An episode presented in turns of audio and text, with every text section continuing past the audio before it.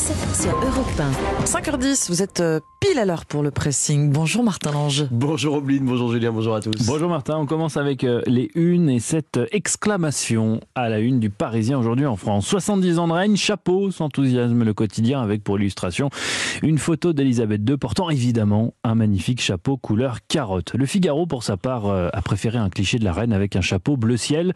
Le Royaume-Uni fête le règne historique d'Elisabeth II, titre le quotidien alors que débute aujourd'hui, on vous en a parlé un instant, le jubilé de platine. On termine avec une question. Êtes-vous riche? Interroge euh, Libération alors que l'Observatoire des inégalités propose de définir un seuil de richesse comme il existe par ailleurs un, seuil de pauvreté. Eh bien ce seuil de richesse, il a été fixé à 3673 euros par mois après impôt, ce qui concernerait 7% des Français. Ombline, je me tourne vers vous. Quel article avez-vous choisi ce matin? C'est la nouvelle drogue à la mode dans les soirées branchées et qui inquiète de plus en plus les médecins et les autorités. Nom de code 3-MMC, une nouvelle drogue de synthèse moins chère que la cocaïne, c'est-à-dire dans le Parisien aujourd'hui en France. Effet désiré, désinhibition et excitation à mi-chemin entre la cocaïne et les amphétamines. Alors la 3-MMC se fume, se vapote, se sniffe ou s'avale. Apparue il y a 10 ans dans le milieu gay, elle s'est diversifiée pour se retrouver aujourd'hui dans tous les clubs des villes et toutes les fêtes très prisées, autant par les filles que par les garçons. Et ils ont en général entre 25 et 45 ans. C'est une drogue bon marché, donc extrêmement facile d'accès. On l'achète sur Internet. On se fait livrer à la maison aussi simplement qu'une commande Amazon, hein, écrit le quotidien on comprend la difficulté donc que peuvent rencontrer les forces de l'ordre pour essayer d'enrayer cette épidémie d'un nouveau genre. Les médecins sont loin de prendre ce problème à la légère également. Selon un addictologue interrogé dans l'article, les euh, complications sont bien pires que celles de la cocaïne car tous les organes peuvent être touchés. Alors accrochez-vous concernant les risques, ils sont quand même multiples. Convulsions et AVC, pour le cœur, infarctus et arrêt cardiaque, des problèmes rénaux, des problèmes ORL car la poudre de cette drogue 3-MMC est extrêmement irritante. Délire, pensée suicidaire, ça fait quand même euh, cher la soirée. Un consommateur raconte avoir vu deux amis tomber en dépression et perdre leur emploi. Un psychiatre rappelle que nous ne sommes pas égaux devant les drogues et qu'un accident peut se produire dès la première prise. L'alerte à la nouvelle cocaïne, la 3-MMC, à lire dans le Parisien aujourd'hui en France. Je vous cache pas que c'est un petit peu effrayant. Oui, c'est inquiétant, effectivement. Je connaissais pas du tout cette. Ben non, je découvre aussi ce matin. Pas très calé en drogue de manière générale mais euh, la 3MMC, c'est un nom de colle en fait. Hein. voilà, bah, c'est peut-être personnage de Star Wars. Oui, c'est ça. Voilà. Dans tous les cas, c'est pas bénéfique quoi qu'il hein arrive. Nous préférez Star Wars ou la colle. Euh, merci, Pour coller du papier alors. Hein. Oui, oui. À vous, Martin. Plus léger, c'est jour de fête euh, aujourd'hui en, en, Angleterre.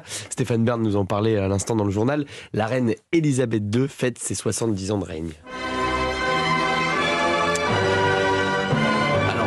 70 ans, hein, c'est considérable.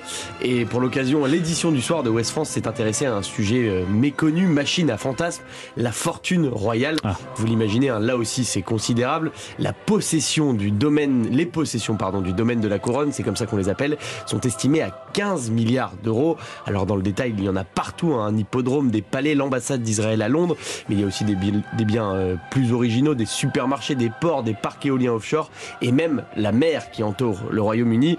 Dans les faits, le domaine de la couronne jouit d'un statut particulier. Il n'appartient ni au gouvernement ni à la reine. Ses revenus sont gérés de manière indépendante par le ministère des Finances qui calcule chaque année la sovereign grant, la subvention souveraine. C'est en quelque sorte les dividendes qui reviennent à la famille royale. Par exemple, en 2019, elle a touché quelques 93 millions d'euros. Alors du coup, vous nous inquiétez, la reine dans tout ça, elle a des, biens personnels? Oui, car si les joyaux de la couronne ne lui appartiennent plus personnellement depuis le milieu des années 90, il lui reste quand même de quoi voir venir. Hein. Le château de Balmoral en Écosse, celui de Sandringham, des chevaux de course, des bijoux et même des actions, parfois dans des paradis fiscaux. Oui, oui, rendez-vous compte. Shocking. Et, comme ce n'est pas assez, hein, la Privy Purse, la caissette royale, gonfle chaque année 21 millions d'euros qui correspondent aux revenus du duché de Lancaster qui finissent dans les poches de Sa Majesté. Et comment sont lotis les autres membres de la Royal Family? Eh bien, ils ne sont pas en reste. Hein. Le prince Charles, par exemple, récupère 5 millions d'euros par an grâce au duché de Cornouailles, dont il est usufruitier. Dans le détail, il touche même 20 millions d'euros, mais la moitié lui sert à payer ses frais de représentation, hein, ses voyages, etc. 5 millions vont aux impôts. Il ne lui reste donc que 5 millions d'argent de poche. D'argent de poche, justement, ils n'ont pas dû en manquer. Les deux petits-fils de la reine, Harry et William, à la mort de leur mère, hein, la princesse Diana, ils ont hérité de 12 millions d'euros chacun, plus l'héritage de leur arrière-grand-mère, Queen Mum. La fortune personnelle d'Harry, par exemple, est aujourd'hui estimée à 30 millions d'euros. D'où vient la fortune de la famille royale britannique? C'est à lire sur le site de West France. Merci beaucoup Martin.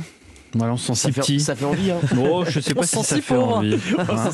je disais quoi dans les unes que le, le, seuil de, de, oui, de, 3673 euros par mois après impôt pour être riche en France. Ils sont voilà. un au-dessus. un, petit, poil. un petit poil. Bon, j'ai choisi pour ma part un article de l'hebdomadaire Le Point qui euh, s'intéresse à l'enfance de Romy Schneider, l'immense actrice dont vous avez peut-être entendu parler euh, le week-end dernier puisque dimanche c'était les 40 ans de sa disparition. Beaucoup a été écrit sur sa mort, sur ses errances, la l'alcool, son caractère entier, son âme vulnérable. Mais pour comprendre Romy, il faut aussi remonter, euh, paraît-il, sur ses blessures d'enfance, ses premières années vécues en pleine Seconde Guerre mondiale, alors que ses parents, tous deux acteurs, étaient de vils courtisans du régime nazi. Car avant la sublime Romy Schneider, il y eut l'intrigante Magda Schneider, sa mère qui fut une vraie vedette dans l'Allemagne des années 30. Elle a connu nombre de succès au théâtre puis au cinéma, tout comme son mari, Wolf Albach Réti, acteur euh, prolifique, trois ou quatre films par an, assuré par sa proximité avec le régime nazi. Ses liens d'amitié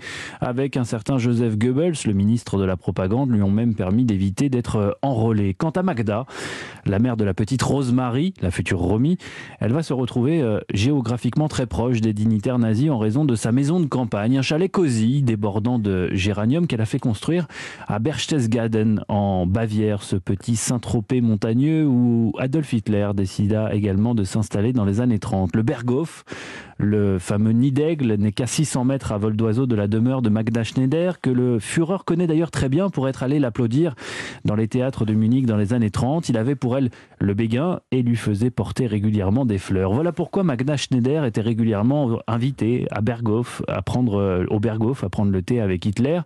Il lui est même arrivé à plusieurs reprises de s'y rendre avec la petite Romy. D'ailleurs, on aperçoit la fillette en compagnie du dictateur sur une vidéo tournée par Eva Braun, la plus jolie petite fille de Berchtesgaden. Voilà comment l'appelait le Führer. Mais est-ce que la mère de Romy Schneider, donc Magda, était l'amante d'Hitler Alors on n'en sait rien, mais ce ah qui est certain, c'est que Romy, elle, en était persuadée. Je crois que ma mère a eu une liaison avec Hitler. Voilà ce que l'actrice confiait lors d'une interview en 1976. Des déclarations faites sous le coup euh, de l'alcool tempèrent aujourd'hui en cœur la fille de Romy Schneider ainsi que le biographe de la star, quelque peu gêné aux entournures. D'autant que Magda Schneider, la mère donc, était aussi à l'époque très proche de Martin Bormann, l'âme damnée de Hitler, trésorier et secrétaire particulier du dictateur, l'un des hommes les plus redoutés du Troisième Reich, un personnage sombre, brutal et sans aucun scrupule qui tenait les clés du Berghof. Pas de quoi effrayer l'ambitieuse Magda, un œil sur sa carrière, un autre sur sa fille, dont la beauté déjà faisait tourner les képis nazis. Autant d'éléments de découvertes tardives qui ont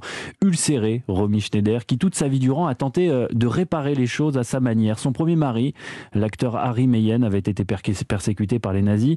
Elle a donné des prénoms juifs, David et Sarah, à ses deux enfants, et puis elle a multiplié les rôles de victimes du nazisme. On l'a ainsi vu interpréter une juive allemande persécutée dans la guerre, euh, sous la guerre, dans le train, mm. une femme sauvagement assassinée par les SS dans le vieux fusil, ou encore euh, La passante du sans souci, tournée en 81, où elle incarne deux femmes à des décennies d'écart, toutes deux victimes des anciens et des nouveaux nazis, un rôle dans lequel elle s'est jetée à corps perdu, le dernier film d'ailleurs de sa vie, comme un solde de tout compte. Romy Schneider et les fantômes nazis de son enfance, c'est à lire dans le point. Merci beaucoup Julien. Merci Martin, on se retrouve dans 40 minutes pour les sports. À tout à l'heure. À tout à l'heure.